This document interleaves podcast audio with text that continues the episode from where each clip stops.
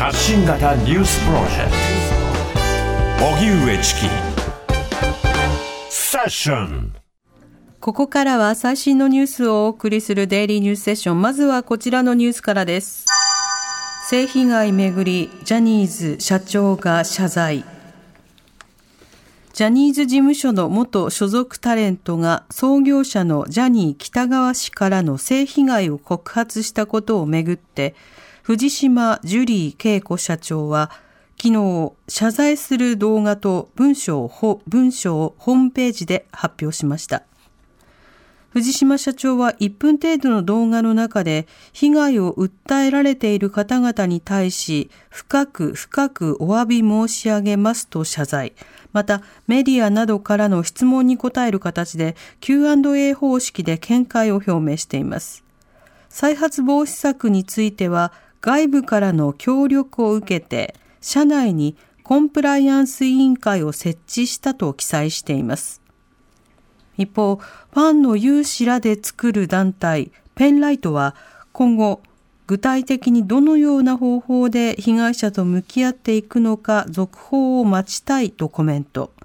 ペンライトは先月、性被害の検証などを求める1万6000人余りの署名をジャニーズ側に提出しています。日米首脳会談、今週木曜日に開催。アメリカ政府は今週広島で行われる G7 サミットの開幕前日となる18日木曜日にバイデン大統領と岸田総理が首脳会談を行うと発表しました。バイデン大統領は18日に広島に到着後、岸田総理と首脳会談を行うとしています。松野官房長官は今日の会見で最終調整中だと説明した上で G7 サミットではアメリカとも緊密に連携し、法の支配に基づく国際秩序を守り抜くとの G7 の強い意志を力強く世界に示したいと強調しました。日米首脳会談は今年1月に岸田総理がワシントンを訪れて以来となります。すべての税に聖域設けず、政府の税制調査会討議本格化政府の税制調査会は今日総会を開き岸田政権下で初めてとなる中期答申の取りまとめに向けた討議を本格化させました総会では恒常的な税収不足解消のためすべての税について聖域を設けず議論するべきだ財政の健全化と経済成長をバランスよく両立できるような税のあり方を模索する必要があるといった意見が相次ぎました。調査会は委員が任期満了を迎える今年7月9日までに答申をまとめる予定です。元難民審査参与員の難民はほとんどいない発言、弁護士たちが独自調査。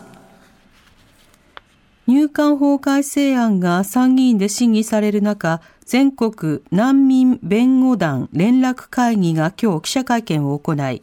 難民認定の現状について調査した結果を発表しました。調査では、難民認定の審査を行う参与員のうち、日弁連が推薦した14名にアンケートを配布。8割以上にあたる12名から回答を得たものです。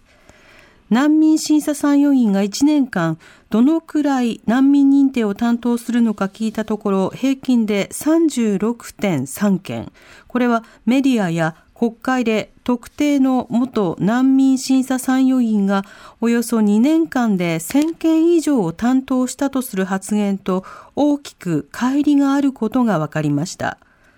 弁護団は会見で審査の第三者性が確保されていない。現在の難民審査の制度にも問題があり、専門性と人道性がある確かな第三者機関の設置が必要と訴えました。